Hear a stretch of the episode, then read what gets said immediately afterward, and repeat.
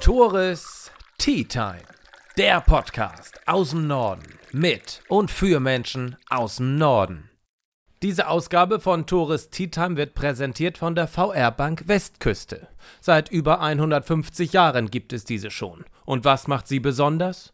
Regionale Nähe, persönliche Beratung, aber auch modernes Banking. Getreu dem Motto, was einer alleine nicht schafft, das schaffen viele unterstützt die VR Bank Westküste gemeinsam mit über 33.000 Mitgliedern zahlreiche gemeinnützige und soziale Projekte aus der Region für die Region.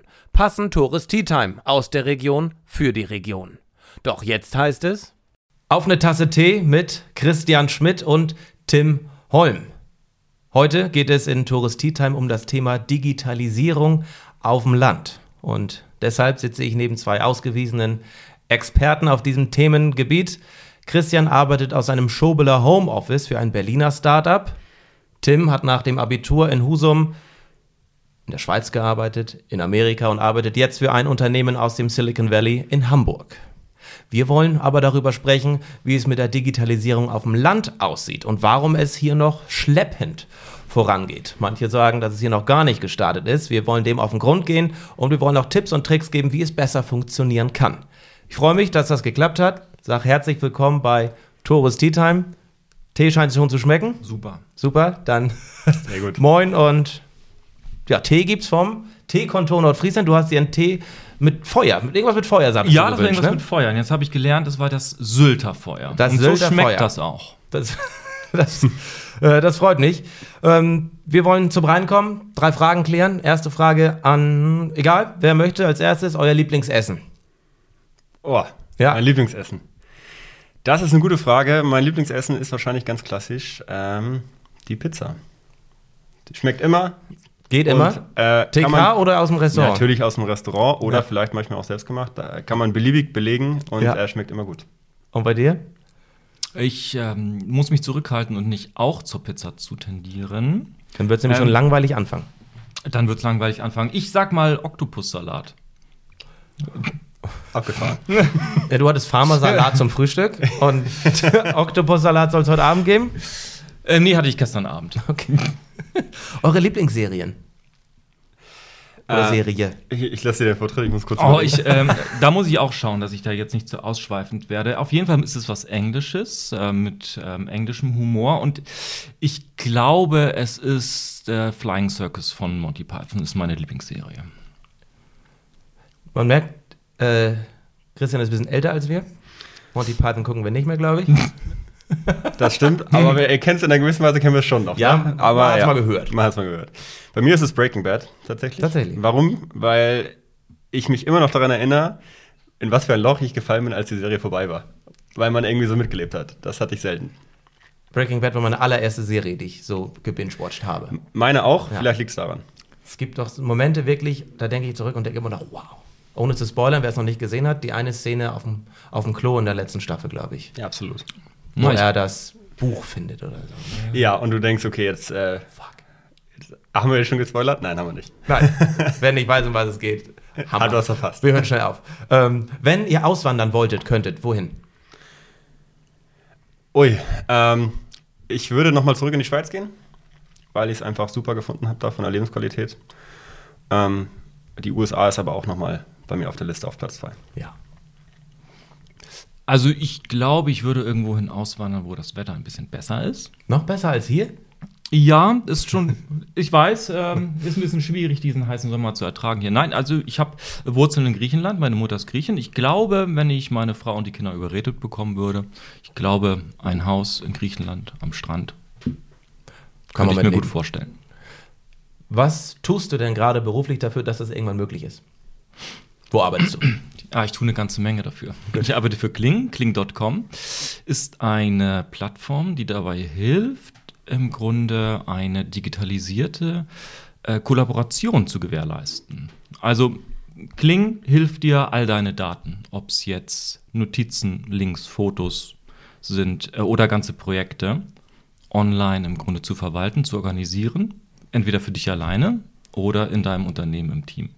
Und dadurch, dass das browserbasiert ist, dass es mobil verfügbar ist, kannst du das von überall auf der ganzen Welt tun. Und du, Tim?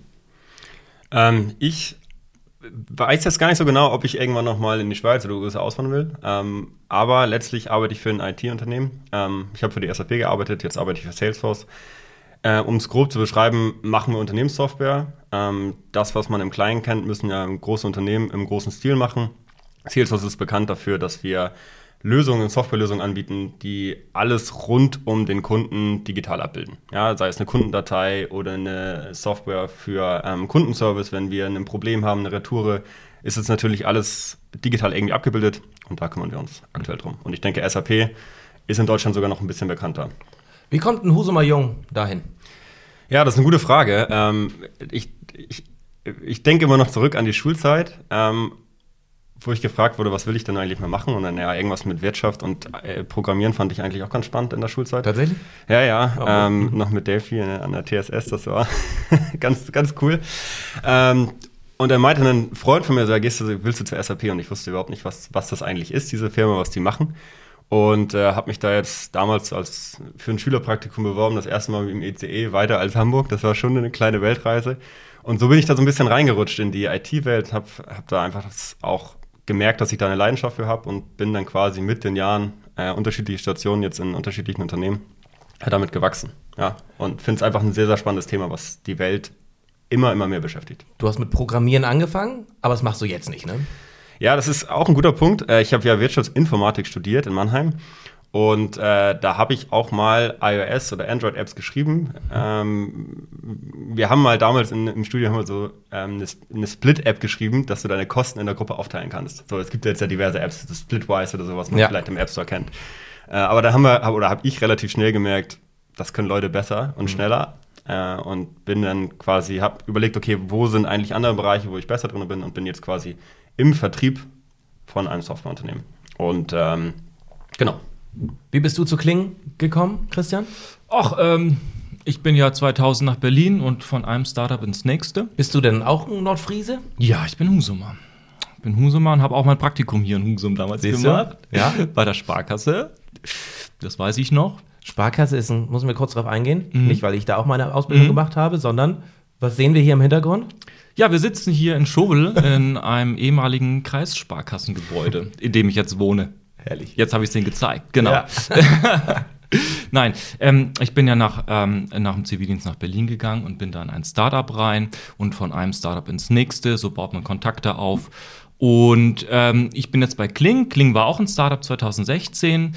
Da bin ich mit reingegangen, ähm, weil ehemalige Geschäftsführer von Unternehmen, in denen ich gearbeitet habe, mich gefragt haben, ob ich nicht Lust hätte, da mitzumachen. Und das habe ich dann getan. Und die Verbindung besteht seit heute, äh, bis heute. Und ähm, ich bin ziemlich glücklich darüber. Man könnte jetzt an sich schon fragen, warum seid ihr weggegangen? Aber lass uns erstmal darüber sprechen. Du bist ja letztendlich, du bist zwar weggegangen, aber du bist zumindest beruflich wiedergekommen. Du arbeitest zwar für ein Berliner Unternehmen, mhm. arbeitest aber von zu Hause aus komplett. So du arbeitest auch von zu Hause aus, Tim, mhm. aber du arbeitest von Husum aus. Ja. Da liegt eine ganz große Unterscheidung bei euch. Ja.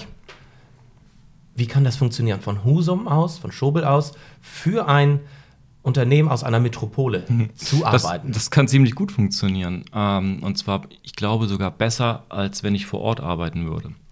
Ähm, natürlich müssen die Strukturen dafür da sein. Was sind die Strukturen dafür? Die sind digital, diese Strukturen.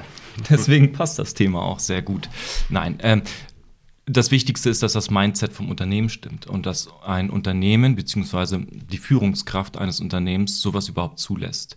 Weil man gibt dadurch ja eine gewisse Kontrolle ab. Man hat Kontrollverlust, wenn man nicht sieht, der Mitarbeiter kommt pünktlich zur Arbeit. Er betritt das Büro um x Uhr. Da kann man einen Haken machen, super. Ist er da. Ähm, das sind Themen, die sind heutzutage nicht mehr relevant. Aber das Mindset muss man haben.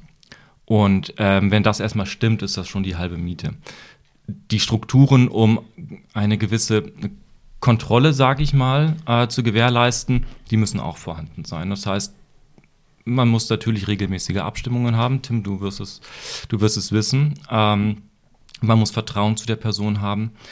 Und ähm, man muss äh, die Person dafür haben, die sich selbst auch disziplinieren können. Um nicht zu Hause in Jogginghose auf der Couch vorm Fernseher zu enden, obwohl man eigentlich arbeiten müsste.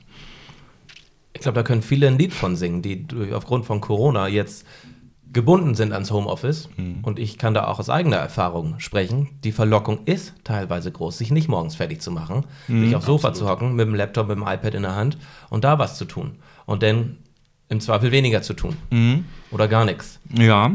Ähm, da muss ich allerdings sagen, ich glaube, aber das ist meine Meinung nur, wenn Sie im Büro wären, wäre die Produktivität identisch gering. Das ist meine Meinung. Also, wenn jemand keine Lust hat, im Grunde wirklich die 100% zu geben, äh, dann gibt er diese weniger motivierte Arbeit auch im Büro so ab. Du hast auch einen Remote-Vertrag, heißt, du darfst von zu Hause aus arbeiten. Mhm. Wie funktioniert das bei dir? Ja. Das ist ein weltweit führendes Unternehmen. Da kann man davon ausgehen, dass die Strukturen gegeben sind dass ja. es von zu Hause aus klappt. Das stimmt, genau. Erstmal muss natürlich irgendwie die Infrastruktur, was Christian auch gerade sagte, von dem Unternehmen gegeben sein. Man braucht irgendwie eine sichere Verbindung, man braucht natürlich auch das Equipment und gerade wenn man die ganze Zeit von zu Hause arbeitet, muss man auch irgendwie so ein bisschen sich das Homeoffice einrichten, meiner Meinung nach, dass du versuchst auch Arbeit und Privatleben so in einer gewissen Weise zu trennen. Hab, habt ihr jeweils ein eigenes Büro, wo nur Büro stattfindet? Mhm. Ja. Ja, das habe ich auch. Ja, und ich finde, tatsächlich, dass Homeoffice immer auch damit gleichgesetzt wird oder so, ja, vielleicht arbeiten die Leute weniger. Ich arbeite jetzt seit November letzten Jahres zu 100 Prozent im Homeoffice. Habe ich vorher in der Form auch nicht gemacht. Aber ich finde, das ist halt, ich arbeite gefühlt viel mehr und der Stress, der ist auch immer noch da. Also, und ich, was ich mit allen Kollegen, mit denen ich spreche, die wollen wieder ins Büro. Die wollen so einen so so einen Mix haben aus beidem. Aber die Freiheit, dass der Arbeitgeber ihnen quasi erlaubt, auch mal zu Hause zu bleiben, um ne, Haushalt, Familie, Kinder, irgendwie alles unter einen Hut zu bekommen. Ich glaube, da muss man sich so ein bisschen von lösen, dass zu Hause arbeiten gleich, okay, der ist eigentlich, die Person ist gar nicht am Laptop oder arbeitet nicht. Da muss man sich ein bisschen von lösen. Könntest du dir vorstellen, das, was du jetzt beruflich machst, aus Husum zu machen? Das kann ich mir nicht vorstellen. Ähm, es ist ein einfacher Grund. Ich arbeite jetzt im Vertrieb, ich muss viel reisen, ich muss auch schnell an, ich muss schnell zum Bahnhof, ich muss schnell zum Flughafen und das funktioniert in Husum nicht. Wenn man jetzt, ich war ja ein paar Jahre in der Schweiz, ich war ein paar Jahre in Mannheim, da war dieses letzte Stück von Hamburg nach Husum mhm. das längste Stück der Reise. Mhm. Und wenn ich mir vorstellen müsste, von Husum immer erst einmal nach Hamburg zu fahren, um dann erst in die Welt zu tingeln, das funktioniert nicht. Ähm, und da muss man auch sagen, den Job, den ich aktuell mache, die Rolle wird so vielleicht benötigt in, in Schleswig-Holstein und Friesland, aber sie wird noch nicht angenommen. Das heißt, da frage ich mich, wie viel Relevanz hat das oder wie viel kann ich hier wirklich aktuell bewirken, auch wenn, wenn man wirklich den, den Drive dahinter hat. Und da muss ich auch noch dazu sagen, der dritte Punkt, so ein bisschen am Puls der Zeit, gerade in einem IT-Unternehmen. Da will ich auf regelmäßige Veranstaltungen gehen, da muss ich mich austauschen, das Netzwerk haben mit den richtigen Leuten. Und das ist tatsächlich hier aktuell leider noch ein bisschen schwer. Du nickst? Ja. Aber du arbeitest trotzdem von Schobel aus. Ja, genau. Und arbeitest auch für ja, ein IT-Unternehmen. Ich arbeite auch für ein IT-Unternehmen, genau, und aus Schobel raus. Ich kann das total verstehen, was Tim sagt. Also dieses kreative Milieu, was einem fehlt in der Metropole, das äh, fehlt mir natürlich auch hier, ganz klar. Aber das nehme ich in Kauf. Dafür mhm. habe ich andere ähm, Vorteile, die ich nutzen kann, ähm, um nicht dem wirklichen Großstadtstress zu verfallen. Ne, ähm, ich gehe raus in meinen Garten, ich gehe 20 Meter weiter, bin im Wald und komme innerhalb vom Bruchteil einer Sekunde runter. Tanke Kraft, komme nach 20 Minuten wieder, habe in der Zeit vielleicht niemanden gehört, niemanden gesehen und kann wieder frisch mit neuer Energie ins Büro gehen. Stimme ich zu. Ich, ich bin auch wirklich sehr gerne hier in, in Husum. Ähm, Städte haben auch schöne Parks. ja, äh, das stimmt. Nun trennen uns ein paar Jährchen. Ich habe ja Kinder und ähm, deswegen ist das, also das ist einer der Hauptfaktoren einfach. Ne? Also, dass die Kinder so naturverbunden und ohne diesen krassen Stress und diese Lautstärke mhm. ähm, aufwachsen und wirklich ziemlich behütet zur Schule gehen können. Das ist mhm. mir schon eine Menge wert um in die Richtung Digitalisierung zu kommen. Was glaubt ihr, muss hier oben passieren, dass die Menschen eben nicht wie du nach Mannheim gehen, nach mhm. Hamburg gehen, in die Schweiz gehen? Was muss hier oben passieren, dass die Menschen, dass die gut ausgebildeten Abiturienten, ja, was auch immer, dass die hier bleiben und hier arbeiten? Was muss hier oben passieren? Das Wort Digitalisierung darf keine Angst mehr in den Köpfen der, der Unternehmen hervorrufen. Das muss passieren.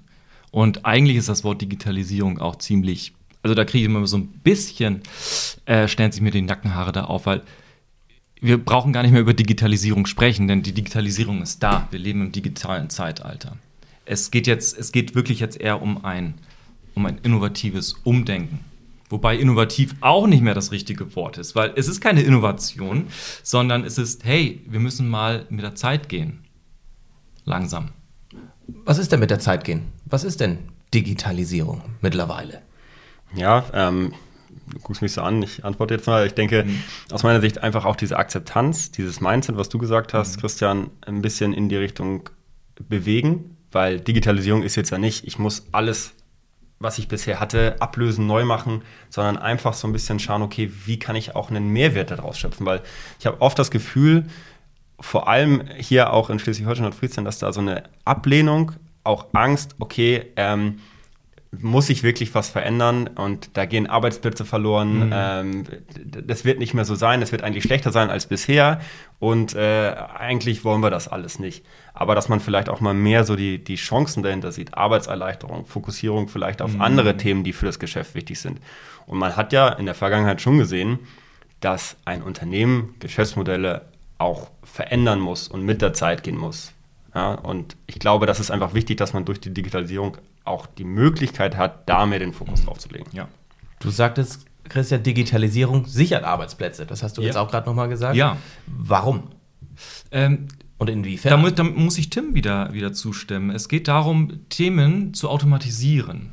Das heißt, Themen, die vorher vielleicht immense ja, Zeit in Anspruch genommen, Aufwand in Anspruch genommen haben, die kann man automatisieren, äh, sodass sie nicht mehr diesen Aufwand erzeugen und sich auf Themen konzentrieren, die vielleicht relevanter sind. Das heißt, es gehen keine Arbeitsplätze verloren dadurch, sondern man erweitert sein das Aufgabenspektrum und kann relevantere Dinge tun. Ja. Du hattest nochmal eingangs gesagt, was können wir auch dafür tun, äh, dass wir, das hier mehr leben und dass jetzt auch Leute jetzt nicht nach Hamburg gehen oder weiter weg nach Mannheim. Ja, ich sehe da auch einen großen Punkt tatsächlich so bei den Hochschulen, bei den Schulen, da auch, äh, wenn man über Informatik oder IT nachdenkt, würde ich jetzt mal sagen, dass da äh, Flensburg, Heide, Kiel, Hamburg vielleicht noch jetzt nicht die Städte sind, wo sie alle sofort hinströmen. Vor allem, ich hatte letztens kurz in Hamburg sogar gelesen, dass die jetzt gar nicht so stark den IT-Studiengang ausbauen, wo wir uns fragen, okay, das sind doch genau die Leute, die gebraucht werden.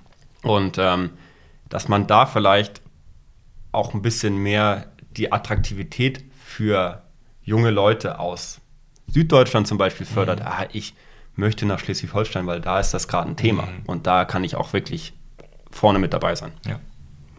Ne, der Fachkräftemangel ist mhm. national bekannt, ja. aber auch hier oben ganz stark. Mhm. Und du hattest vorab mir auch schon häufiger gesagt, und das ist ja auch bekannt, die jungen Leute gehen einfach weg. Schule ist vorbei und sie fliehen förmlich nach Hamburg in die größere Stadt. Ja. Liegt das auch am Umfeld hier? Ja, hier ist nichts los. Muss, muss, man da schon mal ansetzen? Irgendwie? Denkt man, ne? Ja. Also, wenn ich jetzt noch mal jung wäre, ähm, was hat man, wenn man jung ist hier? Um Spaß zu haben und um äh, quasi an seine Zukunft zu denken. Ich weiß es nicht, ehrlich gesagt, was man hier hat. Denkt man da schon direkt an seine Zukunft? Will man nicht mit 17, 18 erstmal. War zumindest bei mir so. Ich bin, leider bin Spätstarter, aber mhm. ich habe dann nicht direkt an die, Ich hatte auch noch die Nachtschicht. Mehr brauchte ich nicht. Ja, ich, also da, ich habe damals an meine Zukunft gedacht und ich wollte irgendwas mit Medien machen. Ja, ich wollte was, mit, ich wollt was mit Medien, mit Medien ja, machen. Und, und, was blieb übrig? Ich, ich bin froh, ich habe es nicht gemacht. Ähm, ich wäre zum Druckzentrum Husum gegangen und hätte eine Ausbildung als Mediengestalter gemacht. Das wäre es nicht gewesen, was ich machen wollte, aber das war damals nur möglich was bietet einem denn sonst noch Nordfriesland, hm. um mal was mit IT, mit Medien, Bewegtbild oder ähnlichem zu machen? Das ist jetzt 20 Jahre her? Fast. Ja. Was ist denn seitdem passiert, wenn du jetzt gerade 18 wärst? Könntest du jetzt hier irgendwas mit Medien großartig machen? Ja, es gibt tatsächlich Agenturen hier in, in, in Husum, das, das weiß ich auch. Und Flensburg ist ja auch nicht weit weg. Wir haben auch in Flensburg äh, eine Handvoll von Agenturen, hm. die ziemlich gut dabei sind. Schleswig-Holstein weit. Ähm, das hat sich Gott sei Dank schon geändert. Da kann ich, das kann ich bestätigen. Von daher könnte ich mir vorstellen, wenn ich jetzt nochmal jung wäre, auch meine Ausbildung in Husum zu machen. Was sich möglicherweise nicht geändert hat, ist das Mindset vieler nordfriesischer Unternehmer. Und das kenne ich aus, aus eigener Praxiserfahrung. Heißt so, nee, das brauchen wir nicht, das haben mhm. wir schon immer so gemacht, das hat immer mhm. geklappt.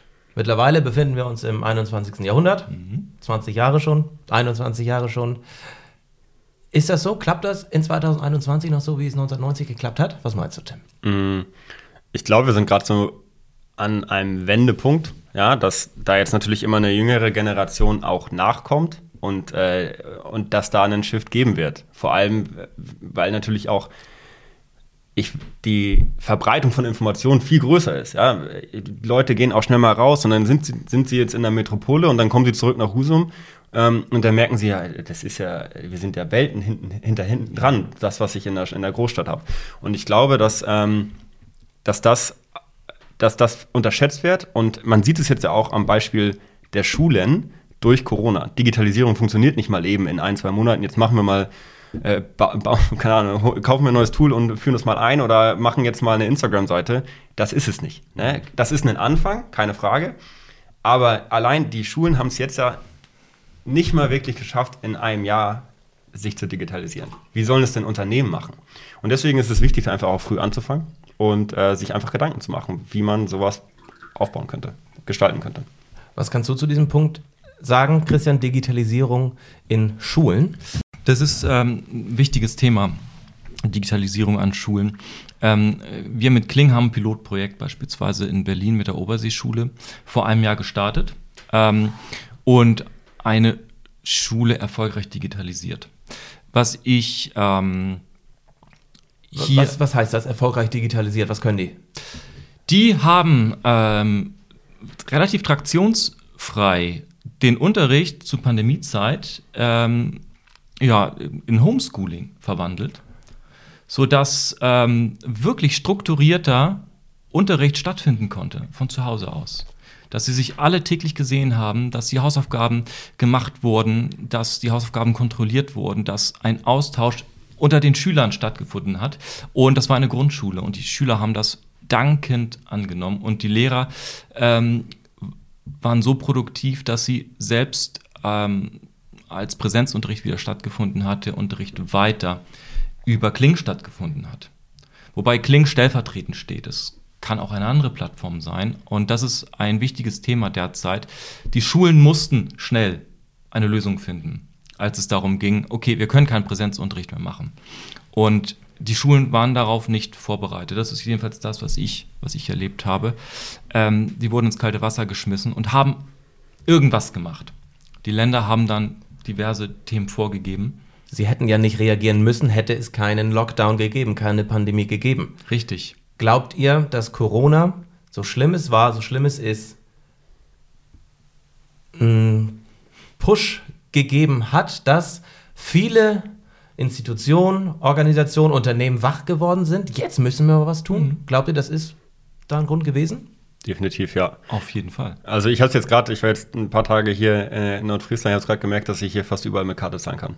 Das ist schon, das ist ja, das ist aber ein einfaches. Hallo, 2021. Genau, ja. greifbares Beispiel und nicht nur mit Karte, sondern auch mit RFID, dass ich mein Handy ja. nutzen kann und da äh, kontaktlos zahlen kann. Also das ein paar Jahre zurück hätte man, ich hätte nicht gedacht, dass das so schnell geht. Ja. Ähm, und bei den meisten muss man auch nicht mehr den 10 Euro Mindestbestellwert haben, ne? Nee, richtig. Kannst genau, das Kaugummi an, äh, mhm. beim Kiosk mit, mit, mit Karte so, genau. Ja, ja das finde ich schon, das finde ich wirklich toll. Das, das, das zeigt auch, dass sich hier, dass sich was bewegt. Ähm, dann natürlich auch das ganze Homeoffice. Ich denke, mhm. jetzt bin ich nicht so, äh, arbeite ich nicht für ein nordfriesisches Unternehmen, aber was ich so höre, dass ja auch die Bereitschaft mehr da ist, die Leute von zu Hause arbeiten zu lassen, dass die, dass die Infrastruktur gestellt wird dafür und auch aufgesetzt wird. Und ja, sie musste aufgesetzt werden, weil es, es, gab, es genau. gab Dekrete, ne, die genau. nicht jedes Büro einhalten konnte. Ähm, Glaubt ihr, das liegt an der Bereitschaft oder an der Notwendigkeit? Guter Punkt. Ich glaube, äh, teils, teils. Ich habe jetzt auch schon mitbekommen, dass jetzt, wo hoffen wir mal, man weiß ja nicht, wie es sich bewegt, aber das jetzt ein bisschen ab, äh, sich verbessert mit Corona, habe ich schon gehört, dass die Leute die Mitarbeiter wieder ins Büro schicken und auch das mhm. wollen. Und da bin ich gespannt, wie sich das die nächsten Monate entwickelt, ob das wirklich dieser Zwang war oder tatsächlich auch Mhm. die intrinsische Motivation geändert hat. Ich weiß aus, von, einem, von einem gut ausgebildeten, studierten Kumpel, der sich in NF beworben hat, wo er auch mehr oder weniger auf Homeoffice hat er verlangt. Nicht permanent, aber mindestens ein, zweimal die Woche. So ein hybrides Arbeiten. Wurde ihm mehr oder weniger verweigert. Und dann war das für ihn an sich ein Punkt zu sagen, nee, kommt das für mich nicht in Frage. Ja. Anderes Beispiel, ich habe auch einen Kumpel, der war krank. Vielleicht haben wir denselben. Äh, nein, das äh, glaube ich nicht. Äh, also wir haben gleiche Kumpels, aber das ist er nicht. ähm, und er wollte einen Tag von zu Hause arbeiten, weil es ihm nicht so gut ging.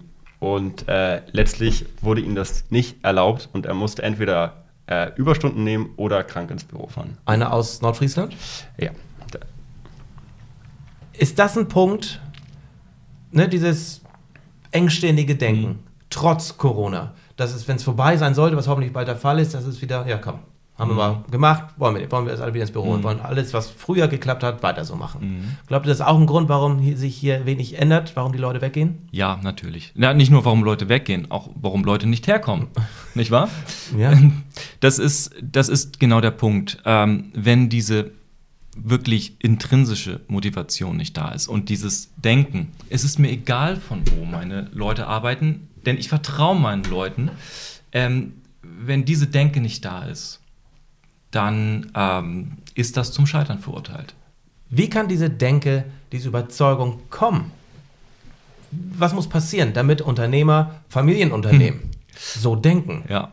Im Grunde, was muss, es gibt verschiedene Möglichkeiten, was passieren muss. Es muss beispielsweise passieren, dass ein Change Management Berater ins Unternehmen kommt und den Unternehmensinhabern mal ganz klar eine Rechnung aufstellt, was passiert, wenn kein Umdenken stattfindet. Und zwar schwarz auf weiß in der Wirtschaftlichkeit und der betriebswirtschaftlichen Auswirkungen in den nächsten fünf bis zehn Jahren.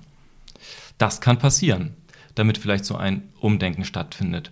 Oder was kann noch passieren? Ähm, die Nachfolgegeneration von Unternehmensinhabern, die vielleicht in der Metropole studiert haben, ähm, können vielleicht dieses Mindset und diese Attitüde mit nach Hause bringen. Und als Junior dann quasi in dem Unternehmen anfangen, äh, das vorzuleben. Das kann passieren. Absolut. Ich würde vielleicht sogar noch eine Stufe einfach anfangen. Warum es nicht einfach mal probieren? Ich meine, das sind ja alles gesetzte Familienunternehmen oder teilweise so. Wenn man da mal einen Monat das testweise versucht, Homeoffice zu machen und die Produktivität oder irgendw irgendwelche KPIs nach unten gehen, also Kennzahlen, dann kann man es ja immer noch wieder rückgängig machen. Das ist ja nicht in Stein gemeißelt, nur weil man es jetzt mal versucht. Genau. Und es gibt verschiedene Möglichkeiten, ähm, sich diesem gesamten Thema, nicht nur Digitalisierung, sondern dem gesamten Thema New Work, Arbeit, also arbeitnehmerzentriertes Arbeiten, ne? Employees First, zu widmen. Beispielsweise ein guter Bekannter hat ein Sanitärunternehmen hier in Husum. Der hat vor ähm, eineinhalb Jahren oder ein bisschen länger her gesagt, ich brauche neue Leute, ich muss Anreize schaffen. Ich kriege hier in Nordfriesland keine Fachkräfte. Was hat er gemacht? Er hat gesagt, ich stelle auf eine Vier-Tage-Woche um. Als Sanitärunternehmen. Das und Auch mit reduzierten Stunden? die Re- Stunden bleiben gleich. Aber Aber du hast den Freitag frei. du hast den Freitag frei. Das ist so attraktiv gewesen, der kriegt Bewerbungen aus ganz Deutschland für ein Sanitärunternehmen hier in Nordfriesland. Das sind Dinge, er hat gesagt, wir probieren es mal, das ist ein Testlauf. Wir machen es mal jetzt vier Monate oder drei Monate. Und perfekt, es läuft. Und zwar besser als vorher. Die Leute sind motivierter. Sowas Ja. funktioniert. Was sind weitere Ansätze? Wir hatten Digitalisierung gerade hauptsächlich Mhm. so ein bisschen beschränkt auf äh, Remote Working. Ähm, was sind weitere Digitalisierungsschritte, die Mhm. man gehen kann als Unternehmer hier, um Fachkräfte anzuwerben, um die Motivation der Arbeitnehmer, die man jetzt hat, hochzuhalten? Also ich finde auch, auch dadurch, wahrscheinlich durch Corona ein bisschen beflügelt, ist das ganze Thema Online-Shop. Ähm, Customer Experience in einer gewissen Weise, also so hochtrabende Digitalisierungsbegriffe, aber es geht ja um die Kundenerfahrung, die wir haben. Die Shopping-Erfahrung, was wir mit dem Kauf eines bestimmten Artikels verbinden. Und wir haben hier in Schleswig-Holstein und Friesland natürlich viele Touristen, die hier hinkommen, äh, hier äh, einkaufen und auch diese, diesen persönlichen Bezug zu den Läden sehr schätzen. Tue ich selbst auch. Ähm, aber dann gehen sie nach einer Woche, gehen sie wieder weg. Was ist denn, wenn man diese Kundenbeziehung irgendwie aufrechterhält? Ja, dass, dass äh, der Tourist aus Bayern jetzt hier seinen seinen Tee, jetzt steht er hier vor uns, äh, online bestellen kann Ja. und sich zuschicken kann. Und solche Online-Shops, die sind ja heutzutage ohne viel Aufwand, ohne viel Kosten einfach äh, schnell aufgesetzt. Und das wäre ein schöner Ansatz, denke ich, auch ein schneller Ansatz. Ja. Und wenn es kein Online-Shop ist, dann ist es tatsächlich vielleicht die Instagram-Seite mit einer integrierten Shopping-Funktion. Kann es ja auch sein. Und wenn wir beim Thema Handel sind, der Handel war wirklich monatelang geschlossen, dicht. Man kam nicht rein. Einige Unternehmen haben reagiert und haben ihre Produkte online gestellt, manche aber immer noch nicht. Ich meine, was muss denn noch passieren, damit was ein Wandel stattfindet, auch in der Denke? Ja. Ähm, ja, Ja. Was muss noch kommen? ich, was noch kommen muss, ja, das Mhm. habe ich mich auch gefragt. Ähm, d- d- was folgt denn dadurch? Irgendwann, ich habe mich schon gefragt, wie können sich solche Läden teilweise über Wasser halten? Wie, Mhm. Womit verdienen die ihr Geld jeden Tag? Und ich sage damit nicht, dass man von dem stationären Geschäft alles ins Online-Business shiften muss. Nein, Nein, keine Frage. nicht. Es muss einfach ein Ja. zweites Standbein geben. Richtig. Es ist ja mittlerweile bekannt, dass ich das Friesennetz auch betreue. Das ist ein, eine regionale Online-Plattform, wo unter anderem Produkte eingestellt werden. Kostet, wir wollen an sich nicht, aber kostet 30 Euro im Monat. Nix. Für ein Unternehmen gar nichts. Kostet eine Transaktionsgebühr pro 8%, 8 pro verkauftes Ding. Amazon hat 15. Und dann bekommt es häufig die Rückmeldung, nee, zu teuer. Und sagt, ey Leute, was ist denn die Alternative? Die Alternative ist, dass der Laden dicht ist und dass ihr über WhatsApp in eure Stories ein paar Kleider einstellt. Ja, Immerhin machen sie das über WhatsApp. Aber das kann doch nicht äh, äh, der Sinn sein. Ich meine, es gibt Amazon, das überragende Amazon, das unfassbar gut ist. Ganz klar. Aber da muss doch, man kann doch nicht immer nur sagen, doch, unser Laden hat so viel Charme, die Leute kommen schon. ja. Gerade durch Corona haben, sind sie ja gewohnt, dass sie nicht in den Laden kommen müssen.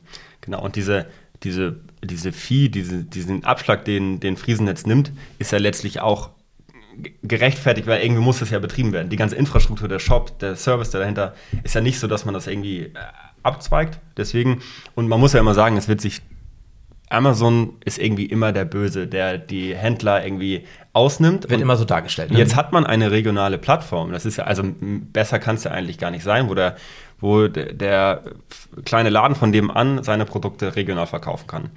Ähm, Finde ich einfach, man sollte nicht mit dem Mindset, da sind wir wieder bei dem Thema, okay, mit welcher Einstellung ich rein, dass ich, das, das, dass ich da Geld verliere, sondern es ist ja noch ein neuer Umsatzkanal, wo man halt einfach nicht mal einen Online-Shop bauen muss. Ganz genau. Und wenn man sich einen eigenen Online-Shop baut, ist auch nicht mehr die Welt. Nein. Kostentechnisch, aufwandtechnisch. Aber es ist trotzdem, ne? Der Pflegebedarf ist dann doch schon größer und man nimmt ordentlich Geld in die Hand. Aber man muss doch auch Geld in die Hand nehmen, um was zu verändern, zu verbessern, um mit der Zeit zu gehen. Ja. Vor allem, du brauchst allerdings auch Leute, die sich damit auskennen. Wo findest du Leute, die sich damit auskennen hier? Das ist die nächste Hürde natürlich, die im Grunde da äh, zu meistern ist. Ähm, wenn du dein Online-Geschäft als zweites Standbein aufbauen willst, da brauchst du jemanden, der Erfahrung damit hat. Ähm, Projektmanager online nennt man sowas, ja, Marketingmanager online. Ich weiß nicht, haben wir die hier überhaupt? Und dann haben wir wieder das Problem. Also die müssen wir ködern, die müssen wir von woanders herholen. Welche Anreize bieten wir, damit solche Leute kommen, damit so ein Projekt auf die Beine gestellt wird? Und das ist ein Kreislauf, in dem wir hier. Ein Argument, das ich häufig höre, warum die ihre Produkte nicht online stellen, ist, uns fehlt die Kapazität. Mhm. Ja. Wir haben keine Mitarbeiter Ja. dafür. Doch, hätte man sicherlich, wenn man diese umschult oder weiterbilden, Ja, we- weiterbilden lässt. Und da kommen wir wieder zu dem Punkt, ähm, dass man sich mal seine Prozesse anschaut und wo kann ich vielleicht auch Sachen automatisieren, damit genau diese Mitarbeiter genau solche Tätigkeiten machen können. ganz genau. Das hat- sagte dir eingangs, damit Zeit für das Wesentliche ist. Mhm. Ja, denn Relevanz ändert sich und die Relevanz, die derzeit ähm, stark benötigt wird, ist halt im Handel das Thema Online-Präsenz. Oder man muss halt auch mal überlegen, ich mache es nicht selber. Ich hole mir professionelle Hilfe, Dienstleistungen kaufe ich ein, wie zum Beispiel auch dieses Friesennetz. Nichts anderes ist als eine Dienstleistung. Ich nutze diese Plattform, die Reichweite, um meine Produkte zu vermarkten. Und äh, genauso ist es ja letztlich auch mit Amazon. Äh, Es bietet auch eine große Chance für viele Händler. Ja. Einfach weltweit präsent Komplett. zu sein, unter der Marke Amazon zu verkaufen. Also ich sag mal ganz plump, es ist für blöd, oder jeder Händler wäre blöd, wenn er es nicht für sich nutzt. Ja. Vor allem, du kannst ja über Amazon sogar die komplette Logistik abbilden. Das heißt, im Grunde hast du nicht mal mehr Aufwand. Du packst, Ja. du packst kein Paket. Du packst keine Rechnung in ein Paket und die Ware und schn- schnürst es zu und bringst es zur Post. Hm. Selbst das musst du nicht mehr tun. Ja. Zudem ist es noch ein Marketingkanal, ne? Also es ist Klar. so eine online Ja, sicher. Ähm, Bist, bist du bei Amazon ähm, als Marketplace-Anbieter gelistet, hey, dann wirst du sogar bei Google gefunden, ohne was dafür Ja. zu tun. Und da würde ich mal äh, die Frage einfach in den Raum stellen, wenn wir ein Produkt kaufen wollen online. Wo ist die erste Seite, wo man drauf geht? Amazon. Und da fragt man sich als Händler, ist es nicht gut, dass ich da gelistet bin, einfach nur um gefunden zu werden. Ob ich das am Ende bei Amazon kaufe oder nicht, ist eine andere Sache. Aber es ist quasi wie eine Suchfunktion äh, bei Google, wie Google quasi, Ja. für Produkte. Ja. Erstmals. Wie kann man sich denn an sich behaupten gegen Amazon? Ich meine, niemand will, sagt es schon, will an sich bei Amazon kaufen. Das ist wie mit der Bildzeitung, niemand liest sie, aber trotzdem die meistverkaufte Zeitung der Welt. Niemand will bei Amazon kaufen, wegen Umwelt, wegen vor Ort kaufen und so weiter, macht trotzdem jeder. Wie kann sich ein Unternehmen denn behaupten gegen ein Amazon? Mit was? Mit welchen, ähm, mit welchen äh, Merkmalen, USPs? Ja, das ist, ist eine interessante Frage. Ähm, ich würde, man muss, man muss, man verbindet ein Unternehmen ja mit irgendetwas. Jetzt ähm, würde ich sagen, dass man versucht, okay, was sind denn eigentlich meine Werte, wofür stehe ich? Jetzt würde ich mal hier in Nordfriesland sagen, sehr regional, vielleicht auch sehr nachhaltig, biologische Produkte. Kommt mir sofort in den Kopf, wenn ich daran denke. Dass man wirklich versucht, das zu positionieren, dass es für den Käufer wertvoll ist, das auch zu unterstützen auf einem Online-Kanal. Weil warum kaufe ich hier stationär? Ja, weil ich den regionalen Markt unterstützen möchte. Wenn ich sowas auch online tun kann und weiß, das ist, glaube ich, die, die Kunst. Man muss irgendwie den Leuten sagen, wo sie hingehen sollen in dem äh, World Wide Web. Ja, dass sie wissen, okay, da schaue ich nach. Ähm, und das ist, glaube ich, die Kunst, dass man, dass man halt auch wirklich irgendwie versucht, eine regionale Marke aufzubauen. Auf jeden Fall. Das ist genau das Punkt. Man muss dem Ganzen ein Gesicht geben und ähm, Natur, Regionalität, Husum, Wattenmeer, Naturschutz ist etwas, also ich meine, wir haben hier ein, eine, eine Gegend, die, die deutschlandweit bekannt ist. Ja. Warum wirbt man damit nicht? Warum sagt man nicht, jeder Online-Kauf, ist jetzt nur gesponnen, ja? Jeder Online-Kauf, der in Nordfriesland oder über einen Online-Shop, der in Nordfriesland betrieben wird, stattfindet, der hilft dabei, ähm, das Wattenmeer sauber zu halten. Der hilft dabei, die Robbenauffangstation zu finanzieren. Ja, das sind, das sind Themen, mit denen kann man spielen. Ja. Ja, ich meine, Amazon macht nichts anderes mit Amazon Smile. Dort geht so und so viel Prozent von den Verkäufen geht in ähm, Organisationen, die sich um die Umwelt kümmern. Ja. Ja, also Nordfriesland, das Thema Wattenmeer ist prädestiniert dafür, deutschlandweite Aufmerksamkeit auf sich zu ziehen. Und da kommen wir wieder zu dem Thema Digitalisierung zurück. Wie kriege ich denn eigentlich diesen Bekanntheitsgrad? Äh, Beispiel, meine Mutter hat eine Ferienwohnung ähm, und äh, zu Anfang habe ich hab immer gesagt, Mama, guck, dass du die Bewertung bekommst. Dass wenn die Leute gehen, sprich sie nochmal darauf an, hey, ich würde mich auf eine Bewertung freuen und so. Ja, nee, das mache ich nicht, da, das finde ich nicht so gut. So, ähm, und wie buchen wir eine, wie würden wir eine Ferienwohnung in Bayern im Allgäu buchen? Wir suchen uns aus, was schön aussieht und die besten Bewertungen hat. Mindestens vier Sterne von fünf. So ist und dann danach nochmal Du Kommentare brauchst lesen. einen digitalen Footprint. Und da gibt es natürlich auch wieder Lösungen für. Oder ähnliche Sachen. Es geht auch nur darum, Facebook-Ads, Instagram-Ads kaufen, Leute, Zielgruppe definieren und dass dann der regionale Markt, ich google biologische Produkte äh, aus Norddeutschland und dann werde ich da ganz oben angezeigt. Ja. Und da ist es auch mal okay, Geld für auszugeben, weil das wird sich rentieren. Ich meine, Geld gibst du sowieso aus für Werbung. Ja. Und der Markt ist da. Ganz Deutschland weltweit, die wollen nachhaltige, regionale, biologische Produkte. Ist jetzt nur ein Beispiel, aber das ist auch für andere Produkte genauso replizierbar. Und sie wollen auch nach Nordfriesland.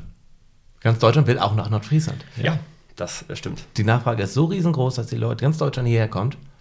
Und da muss was passieren. In den letzten zehn Jahren ist schon ist wenig passiert an sich hier oben, aber dennoch hat sich das Bild der Innenstadt schon verändert. Im Vergleich vor 20 Jahren. Ne? Drastisch verändert. Was glaubt ihr, was passiert in den nächsten zehn Jahren in Husum, wenn es so weitergeht? Ähm, was passiert in den nächsten zehn Jahren? Also ich, erst muss ich sagen, dass ich, dass sich tatsächlich schon was tut, auch mit dem Ausbau der B5. Ähm, was ich mir noch mal immer wünschen würde, ist tatsächlich einen, einen ICE-Anschluss nach Husum oder nach Westerland. Das wäre, glaube ich, echt nochmal eine gute Sache. Aber da will ich jetzt gar nicht so ein großes Fass aufmachen.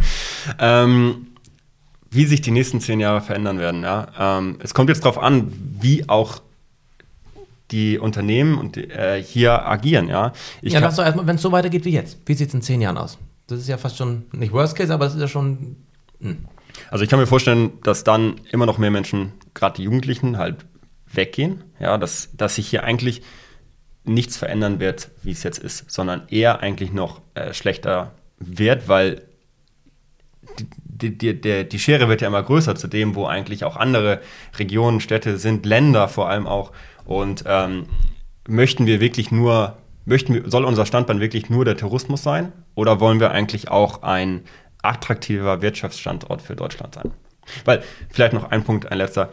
Aktuell wird es ja auch immer noch gesagt, so ja, viele Leute hört Deutschland irgendwie ab Hamburg auf. So, ach ja, ist dann noch Schleswig-Holstein, ja, dann mache ich Urlaub. Mhm. So. Also, ich weiß. Ein Satz, ich glaube, es wird nicht, nicht besser werden, sondern Nein, eher das, schlechter. Logo, das, das, war die Voraussetzung. Ja. Ah, ja. Ja. Ähm, wenn man sich die Innenstädte anschaut, da kriege ich wirklich Gänsehaut, wenn es so weitergeht. Da habe ich wirklich Angst, dass. Und da, da ist Husum ja noch relativ gut. Guckt man sich mal Bredstedt, Schleswig, Heide an. Oh ja, das stimmt. Aber deswegen sage ich, ähm, ich möchte nicht, dass es dann dort so aussieht, wie in den von dir eben genannten Orten. Ähm, aber da habe ich Angst vor, dass das passiert und da muss, müssen wir einfach gegen ansteuern. Was die Unternehmen angeht, Unternehmen, wir haben Unternehmen in Nordfriesland, die vormachen, wie es geht, dass ähm, Nordfriesland als Standort für eine gewisse Branche deutschlandweit attraktiv wird. Wir haben die Erneuerbaren hier. Die haben wir ähm, direkt in Husum, die haben wir auch ne, in der Marsch sitzen. Und die machen es gut. Die machen es eigentlich vor, wie man deutschlandweites Personalmarketing macht. Da können sich wirklich viele Unternehmen eine Scheibe von abschneiden und diese Attitüde aufnehmen. Da mache ich mir nicht ganz so große Sorgen, wie ich mir um den stationären Handel und die Innenstädte Sorgen mache. Aber trotzdem muss was getan werden. Man hört ja häufig, gerade der Handel hat an sich nur noch eine Chance in Verbindung mit Gastro, mit Erlebnis. Mhm. Beispielsweise so eine Mall. Da, mhm, ja. da, fährst du hin, da weißt du, da wirst du drei, vier Stunden ähm, beschäftigt, hast eine gute Zeit. Husum hat ja jetzt durch das Theo eine Art Mall bekommen. Glaubt ihr, das war richtig und wichtig für Husum? Das Theo? So ein Einkaufscenter mitten in der Innenstadt? Aus meiner Sicht ist das richtig gewesen und auch wichtig, ähm, weil genau das, was du sagst, die, die, die Kauferfahrung gerade in Innenstädten wandelt sich mehr zu, ich gehe da jetzt hin und ich shop und kaufe mhm. etwas, sondern mehr auch zu einem Erlebnis. Ja. Ich fahre mit der Familie in die Stadt, ich erlebe da etwas, ich schaue mir die Produkte an und im Zweifel kaufe ich mir sie online und das ist auch okay so, dass du die online kaufst. Im mhm. besten Fall dann auch bei dem Unternehmen, wo du es angeschaut hast. Das ist es. Ja. Wenn man das denn nicht kann, dann kauft man es halt bei Amazon. Ja, und wie oft hat man die Erfahrung, ähm, ich größtenteils natürlich bei großen Ketten, aber da, äh, da, schaut man online, dann geht man in den Store und eigentlich hat der Mitarbeiter da von einem gar keine Ahnung. Mhm. Und wie schön wäre das eigentlich, wenn die genau wissen, was ich eigentlich online gesucht habe, wie, ich, wie mein Online-Kundenkonto aussieht und mhm. ich das denn digital, äh, nicht digital, sondern vor Ort real weiterführen kann. Mhm. Ähm, aber der Theo war der erst, war ein guter Schritt, muss ich schon sagen was ich aus der Gastro weiß, beziehungsweise aus dem Handel weiß, gerade auch in der Corona-Zeit, Handel durfte wieder Step by Step öffnen, Gastro war dicht. Die Leute kamen aber nicht in den Handel, weil, ja, sie können ja danach keinen Kaffee trinken, sie können davor kein Eis essen, sie können danach nicht essen gehen. Mhm. Also das muss ja im Einklang sein. Ja. Ja. Und wie, wie oft gehst du eigentlich ein Eis essen und dann, ach, jetzt gehen wir, gehen wir nochmal schnell hier rein, einmal kurz gucken Na, und dann nimmst du da was mit und. Wir sind ja eh schon mal hier. Genau. Mhm. Mhm. Aber ja, ähm, es gibt viele Ansätze, das war einer, ähm, auch wo, wo die Welt für Husum hingehen kann. Ne? Ich glaube auch dieses, äh, auch diese Attraktivität für, für Jugendliche hier zu bleiben, auch gerade das Nachtleben, ja, muss man halt auch sagen. Ja? Hier ist halt auch relativ wenig aktuell, was ähm, ein, eine Person, einen Jugendlichen nach dem Abitur hier halten sollte. Ja? Da kann die Arbeit noch so schön sein, wenn man das Wochenende immer zu Hus bleiben muss dann ist das nicht reizvoll. Genau, also es ist, natürlich ist es eine, ist irgendwie das Unternehmen, das ist Attraktivität, Wirtschaft, aber auch dieses Kulturelle ist natürlich auch unheimlich wichtig. Na, klar. Absolut. Du arbeitest 40, 50 Stunden die Woche und ja. dann hast du noch 150 Stunden übrig. Genau. Und die willst du eben nicht nur mhm. äh, im eigenen Garten und nicht 20 Meter weiter im Wald verbringen, sondern auch mal gerne auf die Pauke hauen. Ja. Genau, da ist Flensburg natürlich ein bisschen, steht ein bisschen besser da. Flensburg hat die Uni, Flensburg hat die FH. Logo. Ähm, da reicht es ja schon, dass die, dass die Studis sich einfach verabreden. Es, es müssen ja keine großen Etablissements ähm, da sein, wobei natürlich die, ähm, ähm, die Möglichkeiten in Flensburg deutlich größer sind als in Husum. Du hast eine Auswahl schon mal. Du hast eine Auswahl, aber alleine, dass du wirklich dieses Milieu hast, dieses Studentenmilieu, sorgt schon dafür, dass in Flensburg einiges mehr passiert als hier in Husum. Fahr doch mal um 19 Uhr durch die Innenstadt. Mhm. Bürgersteige hochgeklappt, niemand mehr unterwegs. Wo auch. Was sind eure beiden. Ja. Was sind denn eure beiden abschließenden Gedankengänge zu diesem Thema Digitalisierung auf dem Land? Was muss passieren? Digitalisierung tut nicht weh. Digitalisierung muss nicht teuer sein. Und äh, Digitalisierung sichert die Zukunft. Wenn man diese drei Themen, wenn man darüber nachdenkt, wenn man die verinnerlicht, wenn man, wenn man sieht, die Hürde ist nicht so groß, dann ist es wirklich ein leichtes, einfach damit anzufangen. Wir müssen anfangen. Egal wie klein der Schritt ist. Okay, dann benennt doch mal drei, vier einfache Schritte in Richtung Digitalisierung. Ja, ich denke, das Einfachste ist, ähm, sich selbst zu informieren darüber, was möglich ist. Das kann ähm, Veranstaltungen in Hamburg, online sind so viele. Die, Ja. die Welt ist offen, sich mit dem Thema zu beschäftigen. Ich meine, ihr macht gerade einen Podcast. Wie viele Podcasts gibt es zum zum Thema? Da ist eher die Schwierigkeit, okay, wähle den richtigen aus. Ja? Ähm, das ist Punkt eins, einfach informieren. Dann aber auch sich zu schauen, es muss ja kein großes Digitalisierungsprojekt sein. Wo drückt der Schuh am meisten bei mir und wie kann ich das am schnellsten bewirken? Vielleicht ist es was Einfaches, dass man einfach nur einen, einen Online-Share einrichtet. Heißt? Äh, genau, Online-Share heißt, dass die, alle Dokumente online abgelegt werden, dass man darauf zugreifen kann, jederzeit, wo man ist. Und ja, da wird ja immer so oft gesagt, ich lege meine Daten doch nicht in die Cloud, das ist doch nicht sicher. Hm, würde ich mal jetzt da hinstellen, ob eine Google, Amazon, Microsoft Cloud äh, unsicherer ist als der eigene Server zu Hause. Den könnte man sicherlich schnell knacken. Ja. So eine äh, große Unternehmenscloud nicht. Und der Vorteil ist, man hat da überall die Dokumente zugänglich. Ich, ich habe alle meine Dokumente, privaten Dokumente eingescannt. Das ist einfach nur ein einfaches Beispiel. Ja. Ich habe meinen Perso vergessen, habe einen Scan auf, auf meinem Handy dabei. Jederzeit, egal wo ich bin. Also, dass man sich anschaut, wo drückt der Schuh am meisten und wo könnte ich schnell was realisieren. Genau. Und dann einfach mal anfangen. Ne? Einfach mal versuchen, dann fällt man vielleicht mal auf die Nase, sagt man ja immer in diesem ganzen Startup-Milieu, äh, Try and Error. Ne? Mhm. Ähm, und dass man einfach mal versucht, klappt nicht, andere Idee und das wird besser sein als nichts tun. Genau. Und ehrlich gesagt, Rechnungen, die wir, die man per Post verschickt, es ist ein leichtes, einfach mal auf PDF-Rechnung umzustellen. Damit kommt man, das ist wirklich ein ganz, ganz kleiner und erster Schritt in Richtung Digital Digitalisierung. Da kann man auch gerne vorher einmal die Kunden drüber informieren und sagen, pass auf, wir verschicken nicht mehr per Post. Der Umwelt wegen und der Kosten wegen. Ihr kriegt ab jetzt die Rechnungen per PDF. Denn Ja. erstellt werden sie sowieso am Rechner. Warum soll ich sie denn noch ausdrucken? Ich meine, das ist auch ein Aspekt, den auch Handwerksunternehmen Machen ganz sie ja. Mach, die, machen ge die gehen ja den Weg langsam. peu à peu, ja. Richtig. Und wenn man damit in Kontakt gekommen ist und man merkt, es tut ja gar nicht so doll weh, dann kann man ja auch vielleicht mal den nächsten Schritt machen.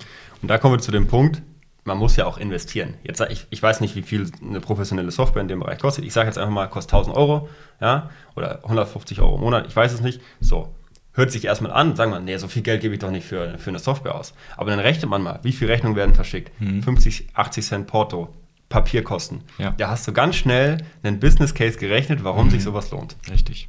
Und vielleicht nach dem ersten Jahr noch keine Ersparnisse, aber zweites, drittes, viertes, fünftes und so weiter. Genau. Aber äh, bleiben wir mal bei dem Beispiel, da musst du eigentlich nicht mal ähm, investieren. Du kannst es auch einfach, anstatt auszudrucken, Per E-Mail. per E-Mail verschicken. Absolut. Fertig. Stimmt. Ja. Aber klar, wenn man das verbinden möchte mit einem Kundenmanagementsystem, das dahinter liegt, ne? Rechnungen durchsuchbar machen, äh, da sparst du Zeit. Und irgendwann rechnet Dadurch sich, wieder Geld. da rechnet sich dann die Investition natürlich, klar. Das sind die ersten Schritte, wenn man wirklich an ein Unternehmen denkt, das noch gar nicht digital ist. Ja, hey, schick doch einfach die Briefe und die Rechnungen nicht mehr per Post raus. Digitalisierung kann einfach sein, wenn das Mindset stimmt. Absolut.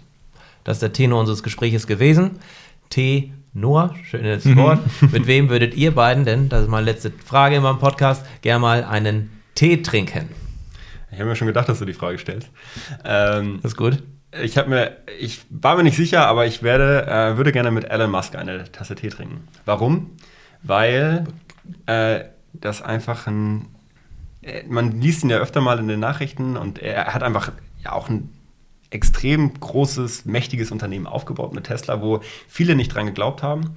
Ja, PayPal hat er ja auch, hat er auch dann verkauft und so. Aber der ist irgendwie so verrückt und ich würde gerne mal wissen, ob er wirklich so verrückt ist. Wie viele Stunden arbeitet er am Tag? Ich glaube, Äh, Schläft er überhaupt? ich glaube echt super wenig. Ich glaube, er kommt wöchentlich auf 120 Stunden oder so. Ein verrückter Kerl mit so vielen äh, äh, Ideen und da haben wir es wieder Try and Error. Ne? Längst nicht jedes passt. Jede Ja. Idee passt, aber er versucht es immer wieder. Offenbar mit Erfolg. So ist es. Ich weiß gar nicht, ob ich mit ihm. Ich habe mir überlegt, ob ich auch mal mit ihm eine Tasse Tee trinken wollen würde, aber ich weiß nicht. Vielleicht ist. Ich glaube, der ist mir zu unangenehm als Teepartner. Dann hau mal einen raus, der angenehmer Ich ist. würde gerne mit Helge Schneider einen Tee trinken, weil ich glaube, dass eine Stunde Tee trinken mit Helge Schneider dazu führt, dass ich die Welt mit anderen Augen sehe. Ich kann mir vorstellen, dass Helge Schneider auch eher eine Stunde Zeit hat, um eine Tasse Tee zu trinken als Elon Musk, aber ja. Cool. Dann sage ich vielen Dank an euch beide, dass ich hier Wir bei euch bedanken sein uns. durfte. Vielen Dank, Tore. Das war sehr interessant. Ich hoffe auch für unsere Zuschauer, für unsere Zuhörer und auch für die Unternehmen, die zugehört haben, dass es einfach sein kann, wenn man nur möchte. Vielen Dank, das war Tores Tea Time mit Tim Holm und Christian Schmidt.